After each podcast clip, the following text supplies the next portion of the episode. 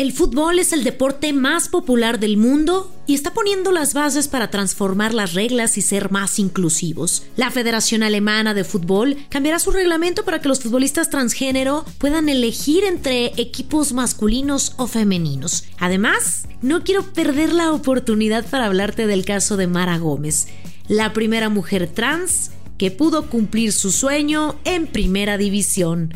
Bienvenidos, bienvenidas. Esto es Flores en la Cancha. Flores en la Cancha, un podcast con Brenda Flores, exclusivo de Footbox. Y siempre habrá flores para quien quiera verlas en la cancha. Bienvenidos y bienvenidas con esta gran historia. Como parte de las celebraciones del mes del orgullo LGBT, se dio a conocer una histórica decisión en Alemania en el ámbito deportivo, exclusivamente en el deporte más popular del mundo y que será un parteaguas. Los futbolistas transgénero podrán elegir entre equipos masculinos o femeninos. El fútbol de Alemania ya ha dado el primer paso para el desarrollo deportivo igualitario, ya que la Federación Alemana de Fútbol permitirá que jugadores transgénero, intersexuales y no binarios tengan la oportunidad de decidir si quieren jugar en equipos masculinos o femeninos. La federación aprobó esta regulación para que los futbolistas tengan el derecho de elegir en qué equipo prefieren jugar.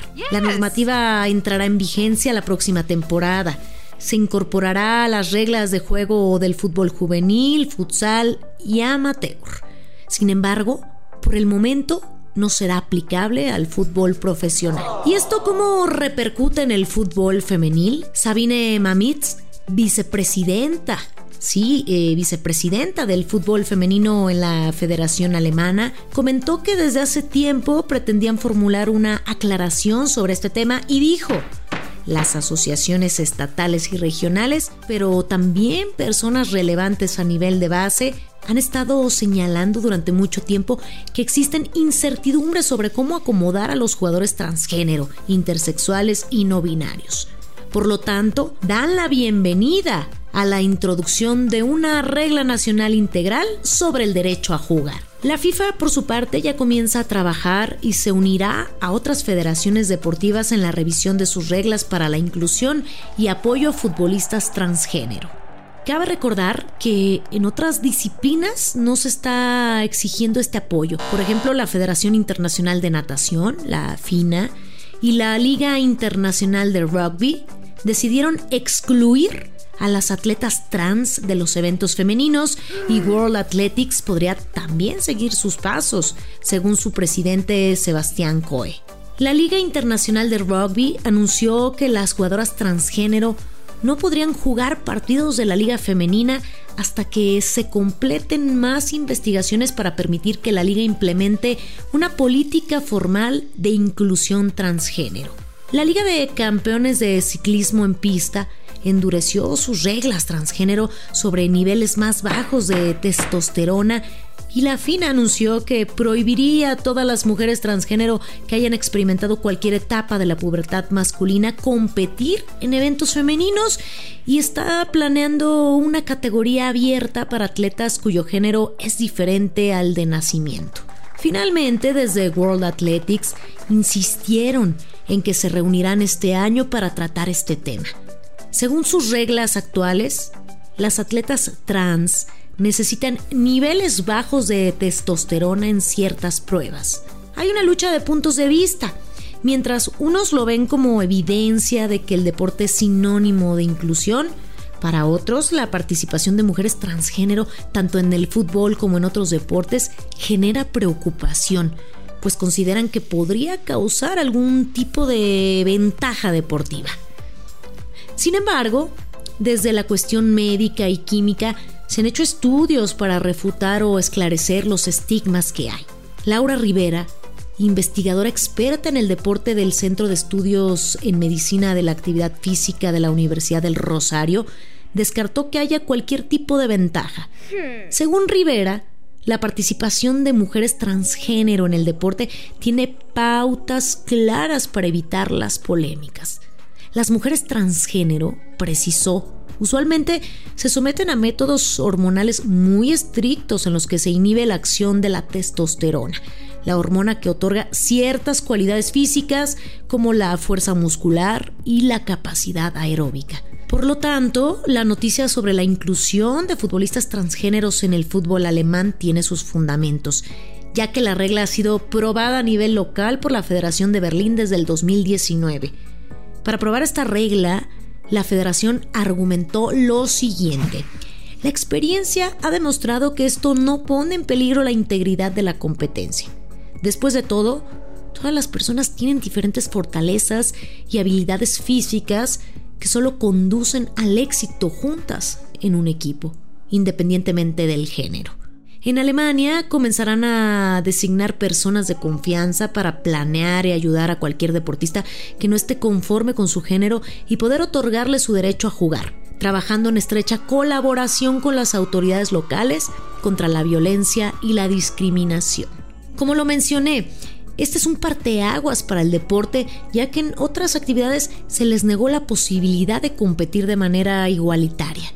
El fútbol rompió el estereotipo, principalmente en Alemania, para darles apoyo a las personas transgénero, y qué mejor que en el deporte más popular del mundo. La nueva política fue aprobada con el 71% de los votos de los 152 miembros en su Congreso General Extraordinario con motivo de los campeonatos del mundo que se están disputando en Budapest.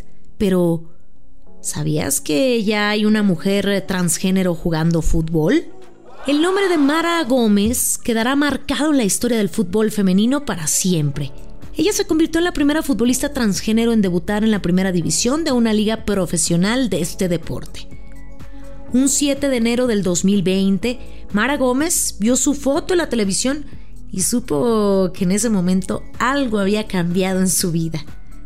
Los canales hablaban de una jugadora trans que se había sumado a los entrenamientos del Club Villa San Carlos, equipo de la Liga Argentina, y a ella la invadió la incertidumbre acabo de debutar, así que nada, puedo creer que las cosas, que las cosas suceden, eh, que se cumplen y que pasan. Y nada, yo creo que quiero seguir creciendo dentro de este, de este deporte, de este ámbito, de, lo que es el fútbol, sin ningún tipo de techo. La verdad que hicimos todo el trámite como el de cualquier jugadora, y lo único que, tuvimos que llegar a un acuerdo es para poder eh, claramente tomar la recomendación del COI, que es cumplir unos parámetros hormonales estar dentro de esos parámetros y, estar en tratamiento hormonal, ¿no? Y bueno, la medición de la, de testo cada, cada principio de torneo y a mitad. Su entrenador de aquel momento en Villa San Carlos, Juan Cruz Vitale, también habló sobre la situación de la futbolista, donde especificaba que Mara no era superior de manera física a sus compañeros.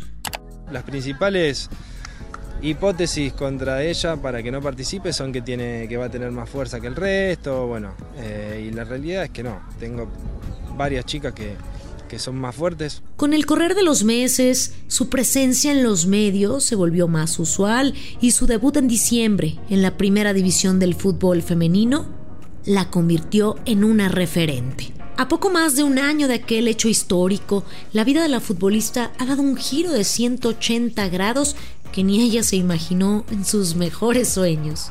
Logró ser jugadora de estudiantes de La Plata y terminó su carrera como enfermera. Ha protagonizado campañas publicitarias de marcas importantes a nivel mundial y a la vez se ha convertido en una activista y voz pública a la hora de defender los derechos de las personas trans y de militar por un deporte inclusivo. Ella recuerda cómo fue ese camino que tuvo que recorrer para lograr hacer lo que más le gusta, jugar al fútbol. Ella expresa lo que vivió para lograr su sueño. Cuando empecé a jugar eh, era mucho el tema de la discriminación, la exclusión, el maltrato, maltrato verbal que había en la calle, en la escuela. Fueron un montón de, momentos este, en el cual estaba en un proceso de descubrir mi, mi, personalidad, mis sentimientos, mi autopercepción, eh, esas incomodidades que me generaban mis pensamientos, ¿no? Entonces, en la primaria no, no fue tanto, pero sí al comienzo de la secundaria, cuando me di cuenta de que realmente quería ser mujer, que me sentía Mara Gómez, eh, fue ahí eh, empezar a descubrirme como persona y empezar a ver de ahí en más lo que iba a ser mi vida, ¿no?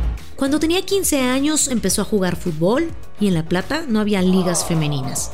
Había torneos que eran barriales e incluso se llegó a hacer un torneo intermunicipal en el cual no la dejaron participar, considerando que no tenía el documento de identidad femenino. Eso era lo que le impedía y la limitaba a practicar este deporte. Además, era nuevo ver a una chica trans dentro del fútbol. Era nuevo el fútbol femenino en los barrios. Entonces, eso hacía que todo fuese un poco más limitado.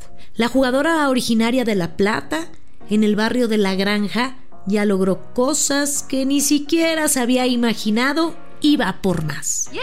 A sus 24 años, quiere comenzar a trabajar como enfermera para poder irse a vivir sola y empezar a planificar sus próximas acciones.